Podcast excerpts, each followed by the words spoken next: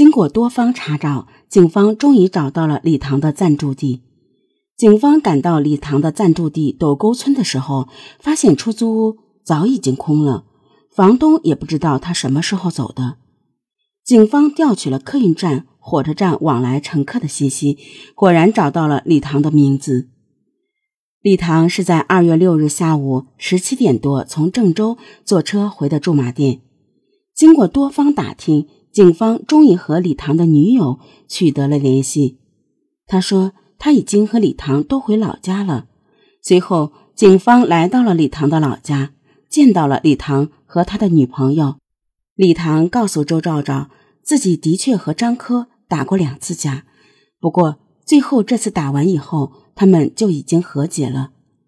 张科也意识到自己不该太盛气凌人，对年轻人要求过于苛刻。后来，张科还给他赔了医药费，道了歉。李唐的女朋友也能证实他们和解的事情。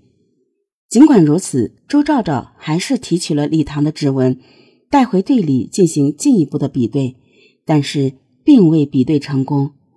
警方曾经怀疑过李艳芬的男友，因为他有作案的动机，但是发现李艳芬的男友没有作案时间。警方也怀疑过李唐，因为李唐跟张科之间有仇，但是在案发之前，李唐就已经离开了当地。警方还在嫌疑人动过的饮料瓶上发现了一枚指纹，但是把这个指纹和公安部犯罪嫌疑人指纹库进行对比。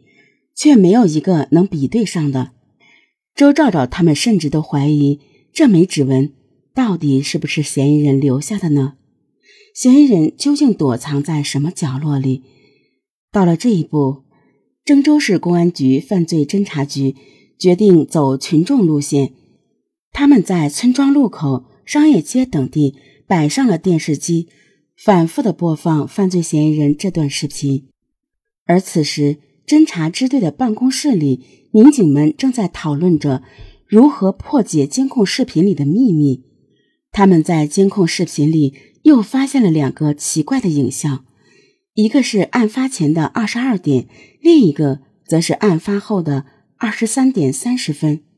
有一个黑影在画面中匆匆的走过，一闪而过，在他的腿部勉强能够看到一点亮色。此人的裤子和之前拍到的嫌疑人的裤子十分相似。为了确认黑影是否就是嫌疑人，周兆兆他们决定根据嫌疑人行走的轨迹进行侦查试验。在正港六路的路南和路北各有一家建设银行，都拍到了嫌疑人的身影，分别是在案发前和案发后。这两条路线的距离相等。周兆兆他们从银行门口出发，以不同的速度往斗沟村方向走去，精确地计算了这个黑影的行驶速度。比较之后，侦查员们发现，案发前此人行走速度相对较慢，而案发后回斗沟村明显要快得多。这符合犯罪嫌疑人作案之后逃离现场的心理状态。这个黑影很有可能就是犯罪嫌疑人在向西逃窜时不小心被拍下的。警方分析，犯罪嫌疑人有可能就在这个村里面居住。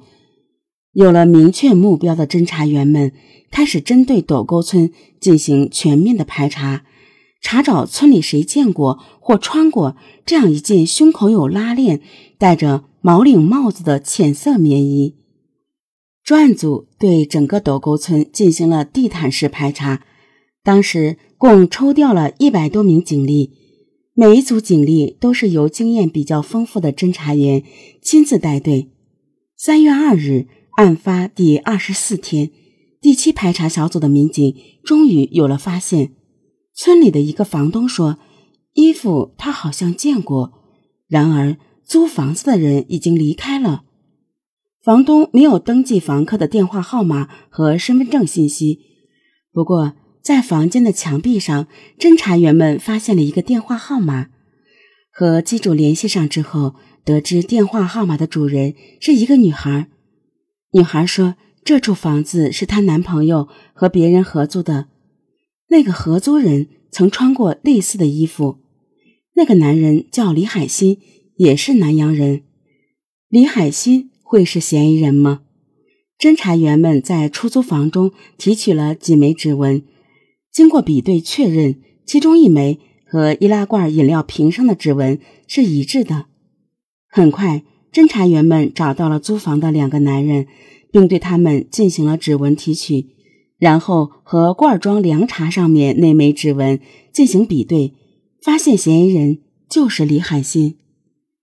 二零一三年三月四日。李海鑫被抓捕归案，面对铁一样的证据，逃跑多时的李海鑫终于向警方交代了他杀害张科的经过。二十二岁的李海鑫在周围人眼里是一个不折不扣的好人，勤劳努力，踏实肯干。他的朋友们都觉得，如果说李海鑫会去杀人，那简直是不可思议的事。那么，到底李海鑫？为什么要如此残忍的去杀害张科呢？二零一二年十月，二十二岁的李海鑫走出了南阳小城，他想去大城市一展身手。作为河南省省会的郑州市，对李海鑫有着特别的吸引力。这里有着大都市的繁华和靓丽。李海鑫从家里来到郑州的时候，家里给了他五千块钱。来到郑州之后，李海鑫努力地打拼着自己的梦想，他烤过红薯，摆过地摊，卖过烤甘蔗。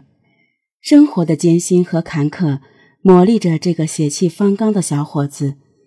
然而，五个多月过去了，不善经营的李海鑫不仅没有挣到大钱，还把最初带来的五千块钱也赔得所剩无几。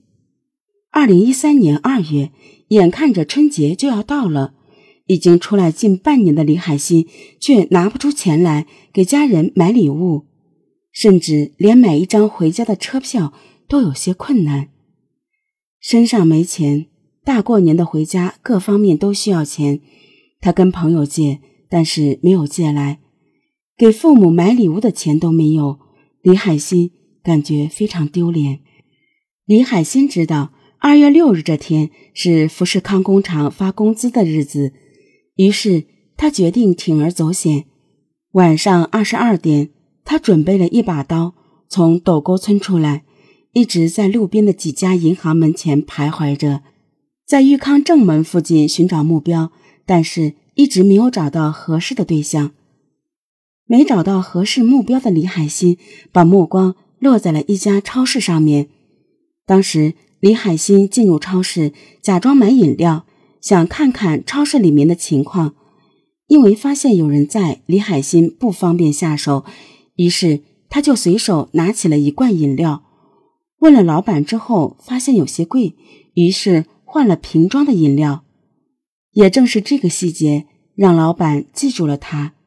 李海鑫准备回斗沟村，在路过大河流村的时候，碰见了被害者。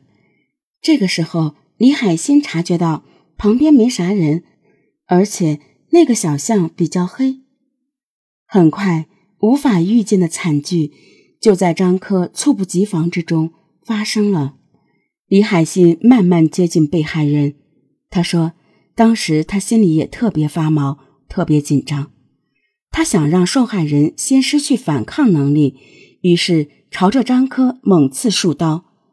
身中数刀的张科倒在血泊中。”李海鑫格外惊慌，知道自己犯下了弥天大罪，他没敢再去张科身上搜寻钱财，就匆匆的离开了现场。抢劫不成，还杀了人。李海鑫迅速的离开了航空港区，但是他并没有回南阳老家，而是跑到了郑州的市区打工去了。李海新说：“他非常后悔，不应该这么冲动，不应该。”做这样的事情。二零一四年十月，李海鑫被判处死刑，缓期两年执行。